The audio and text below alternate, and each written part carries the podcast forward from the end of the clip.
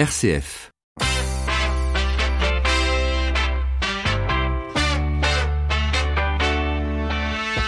12h30, 13h, ça fait du bien. Melchior Gormand. Bonjour à tous. Au menu aujourd'hui, 12 millions de personnes en France sont concernées par le handicap et qui dit handicap dit souvent préjugés de la part des personnes valides. Alors comment dépasser tous ces préjugés? Comment construire une société dite inclusive? Ce sont les objectifs de la nuit du handicap dont nous parlerons dans quelques minutes et en direct avec nos deux invités. Et puis cette semaine, vous le savez, elle a été marquée par la disparition de Jean Vanier, le fondateur de l'Arche à l'âge de 90 ans. Retour sur vos témoignages avec le porte-parole des auditeurs Martin Ferron. Ce sera vers midi 55. En attendant, bienvenue à tous. Nous sommes le vendredi 10 mai. Jusqu'à 13h, ça fait du bien sur RCF. Et pour commencer, comme chaque vendredi, nous retrouvons Nicolas Chatin qui nous plonge dans un bain de culture. Dévoiler les écritures avec la newsletter Prixm. Pendant le carême, les chrétiens ne chantent pas Alléluia, Alléluia qui signifie louer Dieu. Alors, cette semaine, Nicolas Chatin dans la chronique Prixme n'hésite pas à chanter cet Alléluia.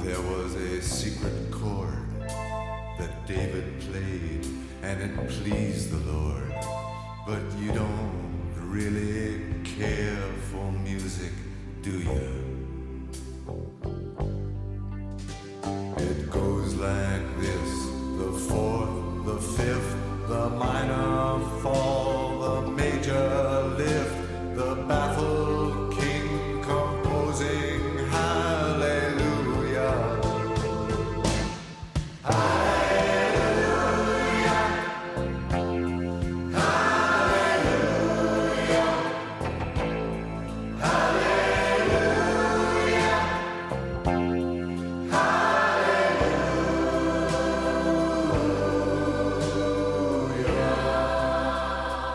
Alléluia de Leonard Cohen Melchior. Alléluia. Your faith was strong, but you needed proof. You saw her bathing on the roof. Her beauty in the moonlight overthrew you. She tied you to a kitchen chair. She broke your throat and she cut your hair.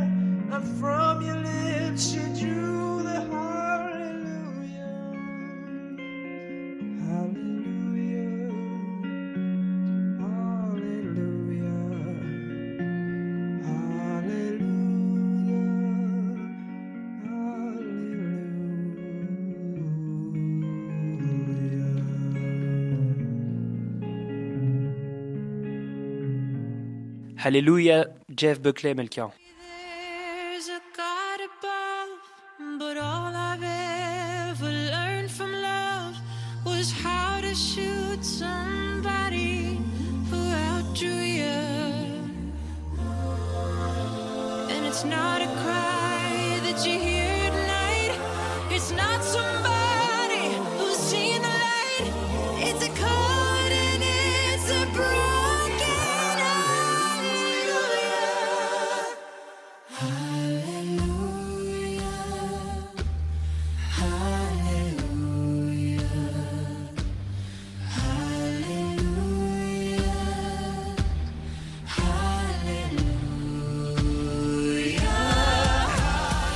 Alléluia Pentatonix. Alléluia, Alléluia, qui en hébreu se découpe grossièrement en Hallelou d'abord et Ya ensuite.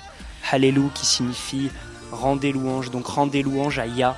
Or Ya c'est la première lettre des quatre lettres qui désignent Dieu en hébreu dans l'Ancien Testament. Donc en gros, Melchior, Jeff Buckley, Leonard Cohen et Pentatonix nous livrent une symphonie magnifique dont le refrain est Rendez louange à Dieu. Alléluia. Vous y penserez tous la prochaine fois que vous chanterez ça.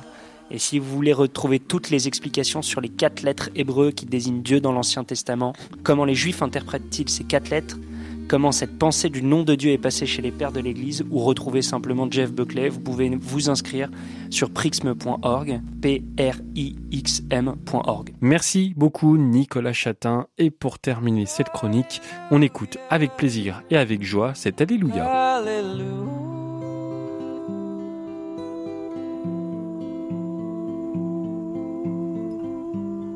Vous écoutez RCF, il est midi 35 et nous allons accueillir nos deux invités. Ça fait du bien. L'invité. Tous concernés, tous mobilisés, c'est le leitmotiv d'une nuit bien spéciale qui se déroulera prochainement dans toute la France. Objectif, briser les clichés liés au handicap. Bonjour Marin Gillier. Bonjour. Merci d'être avec nous dans Ça fait du bien. Vous êtes le coordinateur national de la nuit du handicap, cet événement qui aura lieu le 15 juin dans toute la France, grâce notamment aux mobilisations locales, ce qui me permet de vous accueillir. Marie-Caroline Sel, bonjour. Est-ce que vous êtes là, Marie-Caroline? Eh ben c'est pas grave. En tout cas, on va la retrouver dans, dans, quelques instants, qui est la responsable de la nuit du handicap à Villeneuve-sur-Lot. Cette année, euh, Marin Gillier, c'est la deuxième édition de cette nuit du handicap, avec quelques changements par rapport à l'année dernière, qui avait été un succès. Effectivement, l'année dernière, euh, l'OCH, l'Office chrétien des personnes handicapées, fêtait les 50 ans de sa revue Ombre et Lumière et avait décidé de euh, monter cette grande manifestation pour une fois et dans 20 villes françaises, environ 50 000 personnes se sont accompagnées, se sont rassemblées autour de personnes avec handicap pour faire la fête tout ensemble. Et donc, quels sont, quels sont les changements par rapport à l'année dernière? Alors en fait, euh, ça ne devait avoir lieu qu'une fois et ça s'est tellement bien passé que tout le monde a dit mais il faut recommencer, il faut pérenniser. Et euh, comme euh, il n'y a pas de raison de limiter ça aux, personnes euh, qui sont chrétiennes, on s'est dit mais on va ouvrir à tout le monde. Il y a des personnes de toute croyance, de toute confession, euh, qui font des choses extraordinaires pour, autour, avec le handicap. Et donc on a créé une association, la Nuit du Handicap, qui se veut apolitique, aconfessionnel et qui accueille tout le monde. Alors quel est l'objectif justement de cette nuit du handicap? À la fois de briser les clichés liés au handicap et de mélanger, entre guillemets, personnes valides et handicapées? Alors vous savez, on, on est actuellement dans, dans, une période où, où, chacun a des revendications, euh, demande, quelquefois exige des tas de choses. Nous, on n'est pas du tout dans cette dynamique.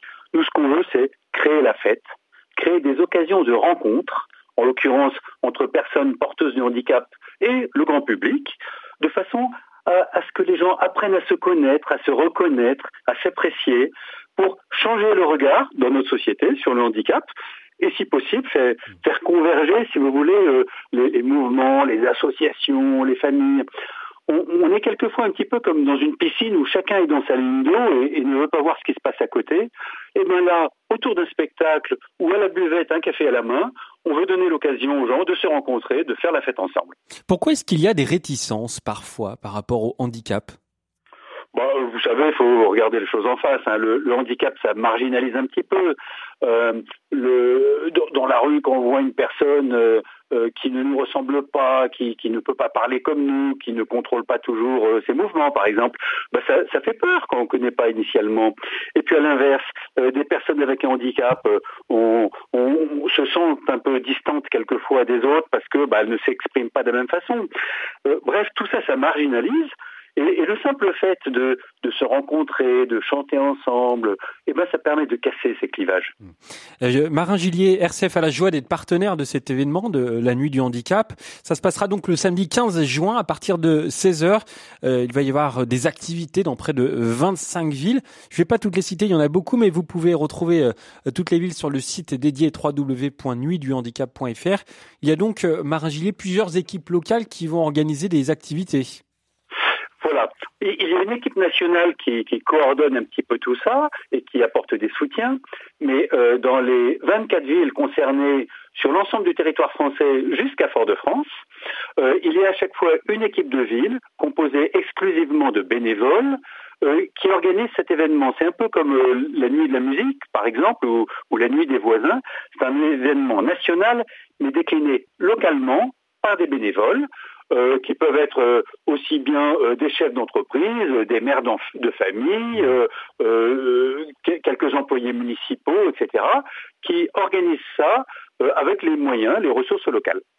Et pour que nos auditeurs s'imprègnent de cette nuit du handicap, on va prendre un exemple en partant de dans le Lot-et-Garonne. 12h30, 13h, ça fait du bien. Melchior Gormand. C'est à Villeneuve-sur-Lot avec vous, Marie-Caroline Sell. Alors, on va se dire bonjour officiellement. Vous êtes là Oui, je suis là. Bonjour Melchior, bonjour Marin. Euh, Alors vous êtes donc la responsable euh, de la nuit du handicap dans cette commune, Villeneuve-sur-Lot. Qu'est-ce que vous allez organiser le 15 juin?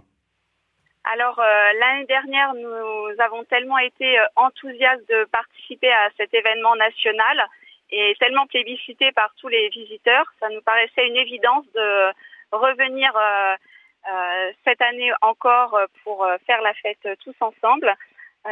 Comme a dit Marin, effectivement, c'est un mixte de fête de la musique avec pas mal d'animations sportives, spectacles de danse, animations musicales, et à la fois la convivialité de la fête des voisins, parce que ça permet de voir un public qu'on ne voit pas toujours, un public qui est isolé, surtout que nous, au niveau euh, du territoire euh, rural, on est tous un petit peu éparpillés dans, dans des villages, euh, donc ça permet de, voilà, de rassembler le, le plus grand nombre autour de nous le 15 juin.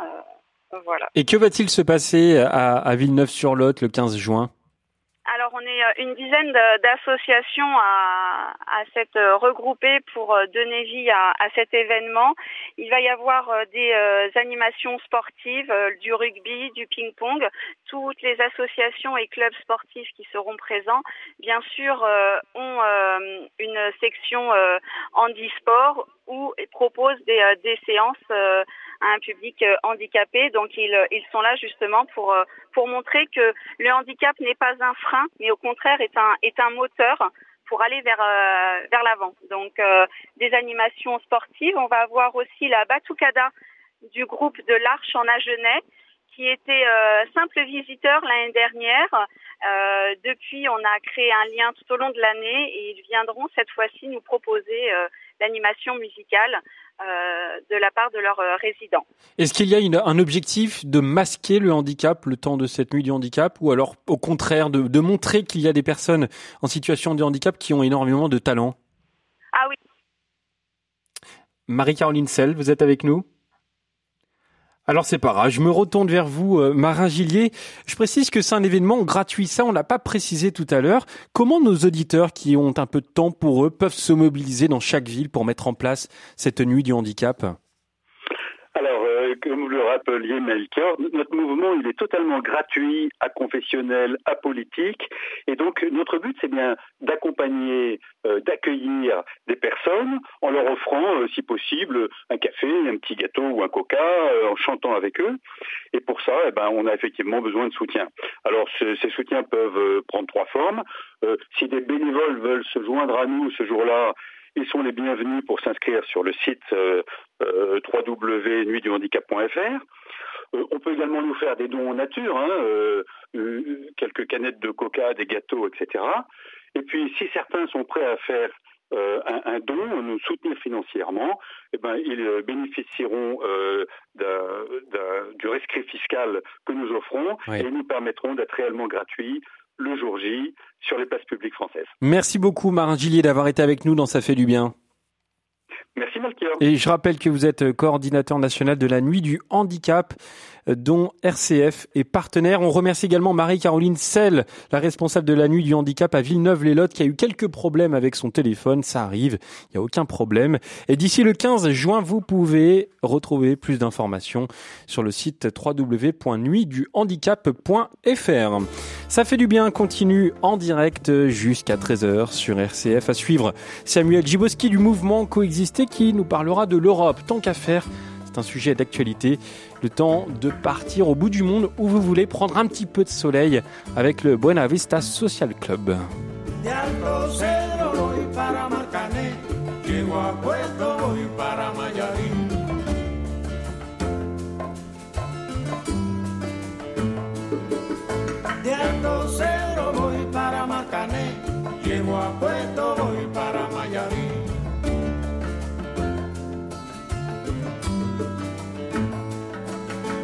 De Alto Cedro voy para Marcané, llego a Puerto voy para Mayarín.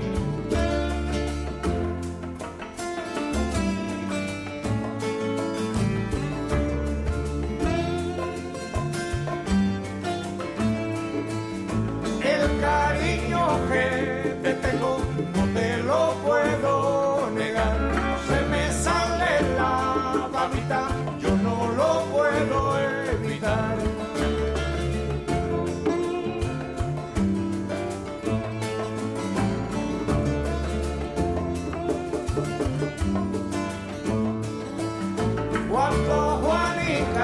chan chan, en el mar servían arena, como sacudía el jibe, a chan chan le daba pena.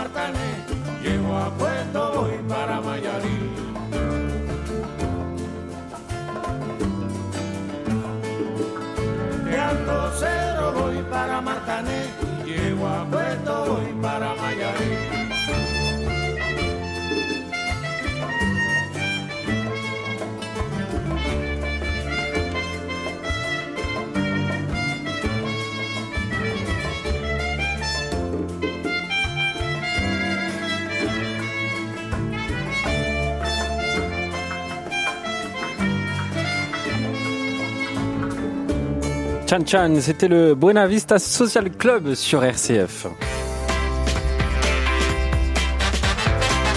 Ça fait du bien. Jusqu'à 13h sur RCF, Melchior Gormand. Il est midi 47, ça fait du bien d'en parler avec Samuel Giboski du mouvement Coexister qui était au micro de Stéphanie Gallet mercredi pendant la matinale pour nous parler de l'Europe le miracle de l'Europe, parce que contrairement aux apparences, le monde n'a jamais connu aussi peu d'homicides qu'aujourd'hui. Que ce soit par le biais de crimes, de guerres, de massacres, d'épurations en valeur absolue ou relative, l'humain n'a jamais aussi peu tué qu'en 2019. C'est Jacques Lecomte qui révèle cette statistique dans son livre Le monde va beaucoup mieux que vous ne le croyez, où il reprend point par point nos préjugés sur l'état de drame dans lequel nous serions impliqués en ce moment. Ce sera sans surprise que vous découvrirez en le lisant que les critères environnementaux sont assez rares du côté des bonnes nouvelles, mais il y en a quand même. Quoi qu'il en soit, si les relations sociales ont encore beaucoup à faire pour accomplir un état de cohésion et de paix parfaitement abouti dans nos sociétés, le progrès est d'abord à constater. Alors, comment peut-on expliquer ce miracle d'une baisse imprévue de la violence? L'Union européenne est sans aucun doute l'une des réponses les plus pertinentes. Malgré tous ses défauts et sa caution tacite du libéralisme destructeur, l'Union européenne, prix Nobel de la paix 2010, a permis d'établir une durée de record de paix sur un territoire qui n'avait pas connu plus de 20 années consécutives d'apaisement militaire. La création de l'espace Schengen en 1985 est une absurdité historique si l'on croit que l'histoire est logique. Cette liberté de circuler et de se mouvoir est un contresens après tant d'années de haine et de mépris entre des peuples européens dont Stefan Zweig avait déjà prédit que leur guerre était en fait fratricide. L'établissement d'une autorité commune, bien que peu puissante, a permis un dialogue constant, une écoute, un sentiment d'appartenance, même léger, à une communauté de destin. Après deux guerres mondiales, ayant elles aussi un niveau de férocité record, si l'on sonde aujourd'hui les Français, deux tiers d'entre eux considèrent que les Allemands sont le peuple le plus proche de nous, culturellement et philosophiquement. Un véritable miracle. La question qui se pose désormais est de savoir combien de temps cela peut-il encore durer. Alors si vous aussi vous y tenez à cette paix et que vous aimez l'Europe dans ses imperfections, ses défauts, ses échecs, ses faiblesses, si vous croyez à son avenir et si vous chérissez la paix pour vous, vos familles, vos descendants, alors notre première responsabilité est d'aller voter ce 26 mai. Que ce 8 mai, aujourd'hui, de la victoire des Alliés, veille du 9 mai, fête de l'Europe, ne nous endorme pas dans la mémoire et les jours fériés, mais nous tourne vers l'avenir de nos responsabilités et qu'il nous fasse voter d'un bord ou d'un autre, mais voter quoi qu'il arrive. Et c'était Samuel Gibotsky du mouvement Coexister sur RCF qui était au micro de Stéphanie Gallet mercredi dernier. RCF, la bonne idée. Alerter, en parler, agir, voilà trois actions importantes que l'on retrouve dans une application mobile pour les femmes et filles victimes de violences. Ça s'appelle Appel, une application dédiée pour elles. C'est un jeu de mots simple et ça porte bien son nom puisqu'elle invite à passer à l'action. Une application qui a été lancée en 2015. On doit l'idée à l'association Résonante et son but, lutter contre les violences faites aux filles et aux femmes. Une initiative de Diarata Ndiaye, sa présidente fondatrice. L'idée, c'était de pouvoir mettre entre les mains des victimes et des proches de victimes une solution concrète pour qu'elles ne se sentent plus seules, qu'elles puissent euh, savoir, euh, qu'elles puissent appeler à l'aide en cas de besoin, qu'elles puissent euh, entrer en contact avec les associations, qu'elles puissent se renseigner sur la question des violences. Il fallait qu'elles aient un outil qui leur permet de, de, de faire tout ça de, de, façon assez simple. Alors en pratique, comment ça se passe? Eh bien, après avoir téléchargé et fait télécharger l'application à trois personnes de confiance, vous créez un profil et là, trois fonctions vous sont proposées.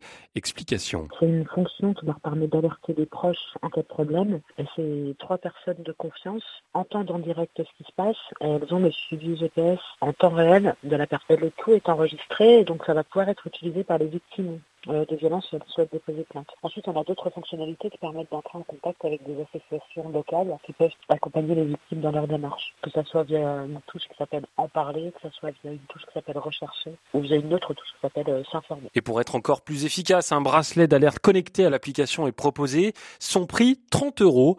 Objectif, lancer une alerte rapide et discrète sans se munir de son téléphone. Le bracelet est un déclencheur. Donc le bracelet tout seul, euh, il ne permet pas d'envoyer d'alerte. C'est un bracelet qui est relié par Bluetooth à l'application. On fait un appui de 4 secondes et l'alerte est automatiquement envoyée euh, donc à deux trois personnes de confiance. Victime de son succès, l'application Apple a remporté plusieurs prix, notamment le prix CES Innovations Awards qui récompense les innovations technologiques grand public, c'était en janvier dernier, et déjà plusieurs régions et associations ont rejoint les rangs. Par exemple, en région Pays de la Loire, il y a 2000 bracelets qui ont été distribués aux associations qui accompagnent les femmes victimes de violences. Donc les victimes ont gratuitement euh, ce bracelet. On a également une association euh, sur la ville euh, d'Agen, le club sportiviste d'Agen, qui a acheté 500 bracelets et elle, elle les distribue, elle distribue également ces bracelets. On a la ville d'Orléans, par exemple, qui se procure 200 bracelets qui vont être distribués gratuitement aux femmes victimes de violences. Appel, l'application est téléchargeable gratuitement sur Play Store et bientôt sur App Store. À terme, un objectif plutôt ambitieux, le rendre plus accessible à toutes et pourquoi pas gratuitement. Alors, si vous souhaitez vous aussi l'acquérir, rendez-vous sur le site www.app-l.fr. Ça fait du bien avec vous. Et pour terminer la semaine, on retrouve Martin Ferron. Bonjour Martin. Bonjour Melchior. Vous allez bien? Ça va et vous? Écoutez, cette fin de semaine euh, se termine plutôt bien. Une semaine qui a commencé bizarrement, on peut dire. Non, oh, bizarrement, c'est beaucoup dire. Ce serait difficile de terminer cette semaine sans parler de l'événement, un événement très important qui est la disparition de Jean Vanier, le fondateur de l'Arche, qui nous a quittés dans la nuit de lundi à mardi euh, et qui a beaucoup marqué nos auditeurs. Alors évidemment, RCF s'est mobilisé pour en parler aux auditeurs, la rédaction également. Oui, vous en êtes un témoin privilégié puisque dès mardi vous avez déprogrammé beaucoup d'éléments de la programme de, de l'émission le Ça fait du bien euh, du mardi pour que la rédaction puisse euh, nous faire entendre, faire entendre aux auditeurs euh, l'ensemble des témoignages, réactions, rappeler qui était Jean Vanier et le faire vivre. On l'a également vécu dans les temps d'information et le rendez-vous exceptionnel le 8 mai animé par Anne Carléo de 9h à 10h avec des témoignages d'auditeurs. Et puis il y a eu également euh, l'émission Grand Angle avec Christophe Hénin qui a pu en parler. Et puis, Bien sûr. on, on l'a dit, euh, Martin, la rédaction s'est mobilisée, mais les auditeurs également. On s'en doutait, on s'en doutait. Nous nous préparons toujours effectivement ces, ces, euh, ces, départs qui nous marquent, mais en même temps ils sont aussi des signes d'espérance dans la mesure où les auditeurs viennent comme un rendez-vous, une rencontre avec RCF pour témoigner. On en a reçu énormément dans l'émission, par mail. Euh, allez sur la page Facebook, vous verrez sous les portraits de Jean Vanier, vous retrouverez beaucoup de témoignages. Vous pourrez échanger. C'est cette grande communauté des auditeurs que nous retrouvons comme à chaque fois, comme euh, Pauline qui a écrit Merci Jean, tu nous as fait découvrir que ce sont les personnes les plus fragiles qui peuvent nous conduire à Jésus. Véronique euh, qui dit une très grande reconnaissance à Jean Vanier d'avoir pris au sérieux l'Évangile et d'être allé jusqu'au bout de sa vocation. La vie à l'arche qu'il a créée invite aujourd'hui des jeunes à écouter leur appel et à oser la rencontre avec l'autre différent sans craindre leur vulnérabilité. Et puis Béatrice, j'ai découvert à 25 ans l'univers des optopsychiatriques en travaillant comme infirmière avec des enfants et je compris comme cela était dur et inhumain, bien loin de ce que j'avais imaginé. C'est en découvrant Jean Vanier et en lisant ses livres que j'ai pu avancer sereinement dans un monde hostile et ignorant de l'amour du Christ. Et dans son livre Les signes du temps, j'ai aussi beaucoup avancé sur la vision de l'Église et compris que la faiblesse est une force quand elle est vécue dans la vérité. Voilà, ce sont des témoignages que l'on reçoit euh, en, en nombre et dont nous sommes responsables responsable d'une certaine manière de pouvoir le partager au plus grand nombre. C'est pour ça que je voulais que nous consacrions cette chronique à Jean Vanier. Euh, il y a aussi Joé qui dit Jean est un exemple que chacun de nous, pour chacun de nous, regardons la vivre, euh, regardons le vivre avec les plus fragiles de notre société et rendons grâce à Dieu pour sa vie pleine d'humilité et d'écoute pour tous. Thérèse, en rendant grâce pour la vie donnée de Jean euh, envers les humbles et handicapés sur cette terre. Marie qui dit c'était un très grand humaniste, euh, Inès qui dit un vrai saint, un témoignage évangélique incarné. Martin. Et puis Marie-Odile qui dit merci Jean Vanier pour avoir si bien participé à la conversion de nos regards. Alors il y a sûrement beaucoup de choses à entendre, à vivre, mais surtout déjà à commencer par changer nos regards. On, a le sentiment, Martin, avec ces témoignages, avec ces messages des auditeurs, que Jean Vanier a transformé d'une certaine manière la vie de certains de nos auditeurs. C'est beaucoup dire. Non, non, justement, c'est pas, c'est plus que transformé et c'est une réalité. On doit apprendre dans notre société à pas regarder forcément les gens en haut. Jean Vanier était un modèle, certains sont en train déjà de le canoniser, et ça serait un risque de, de le mettre à part. Jean était au, milieu de, au milieu de nous et au milieu surtout des plus fragiles. Et il était effectivement ce relais extraordinaire pour changer notre regard dans une société où aujourd'hui on tend à, à exclure, voire même à annihiler la différence, eh bien, il apprenait que cette différence est une source de fécondité et de vie pour tous et toutes. Et c'est vrai que nos premiers réflexes, souvent, qui sont conditionnés par la peur de la différence, par la peur de la fragilité, nous apprenaient aussi à euh, découvrir combien il venait nourrir notre humanité. C'est vrai, euh, vous le, on l'a retrouvé beaucoup dans les témoignages qu'on a entendus, notamment des, des, des évêques qui, euh, très souvent, moi je l'ai vécu personnellement, vous disent ce qui m'a transformé, c'est notamment la rencontre d'une communauté de l'Arche, d'avoir fait l'expérience, étant séminariste ou jeune prêtre de, de, de l'Arche, j'ai pu découvrir combien cette différence euh, et cette vie dans la différence euh, nous, me rapprochait Mm. de la commune humanité et, et de ce sentiment que vraiment il y avait quelque chose à m'enseigner à chaque fois. Et cette humilité-là de certains responsables religieux euh, dans cette expérience m'a toujours beaucoup touché et a beaucoup marqué aussi les auditeurs qui ont pu les entendre cette semaine. Alors, vous venez de parler de la communauté de l'Arche, euh, Martin Ferron. RCF, évidemment, a des liens très forts avec cette communauté et ça va continuer jusqu'au bout. Et c'était important pour nous de rendre hommage à, Jean Vanier jusqu'au bout. jusqu'au bout et jusqu'à euh, ce- cette célébration d'obsèques qui aura lieu jeudi prochain à 14h. La communauté de l'Arche, euh, anticipant ce départ de Jean Vanier, a demandé à deux médias, KTO et RCF, d'être présents euh, pour une célébration qui sera vraiment dans la plus stricte intimité de ceux qui ont qui vivent au sein de l'Arche et qui ont entouré de près ou de loin Jean Vanier. Euh, nous aurons l'occasion effectivement de diffuser cette célébration à partir de 14h jeudi prochain euh, à la télévision pour suivre sur KTO et puis sur votre lieu de travail ou euh, là où vous êtes avec l'application RCF, ben, vous pouvez vivre intensément, ah, pardon, intensément cette célébration qui sera diffusée en direct depuis Trollibreuil. Je rappelle, jeudi 16 mai à 14h, les obsèques de Jean Vanier qui seront euh, retransmises en direct sur RCF avec des commentaires évidemment personnels. Euh, J'invite nos auditeurs, Martin, à retrouver toute la programmation consacrée à Jean Vanier en hommage à Jean Vanier sur notre site rcf.fr. Et venez partager vos réactions, votre sentiment, vos, ce que représente Jean Vanier sur les pages Facebook. Nous sommes toujours ouverts à ce partage-là. Merci Martin. Merci à vous. On se cœurs. retrouvera la semaine prochaine, toujours pour euh, cet instant auditeur. Merci à Christophe Morag euh, qui a réalisé cette émission. Et puis ça fait du bien, vous l'entendez. C'est déjà terminé pour cette semaine. Mais rassurez-vous, on se retrouve lundi en pleine forme entre 12h30 et 13h.